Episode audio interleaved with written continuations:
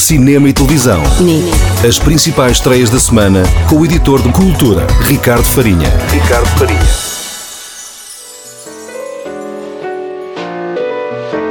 Depois de todo o sucesso que já teve em Lisboa, Porto ou Almada, por exemplo, entre outras cidades, todas as coisas maravilhosas, que é o monólogo Sensação de Ivo Canelas, está de volta a, à capital portuguesa.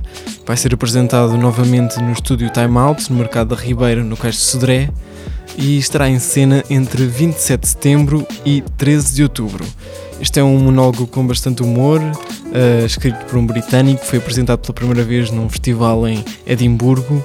Uh, de qualquer forma, trata de temas bastante universais, desde a depressão à família, passando pelas crises existenciais e o amor.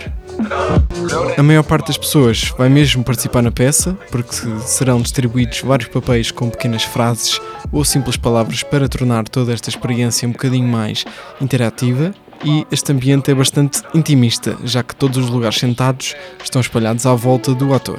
Os bilhetes já estão à venda, custam 18 euros e, depois de Lisboa, a peça continua em tour pelo país até abril de 2020. Cinema e televisão. Nini.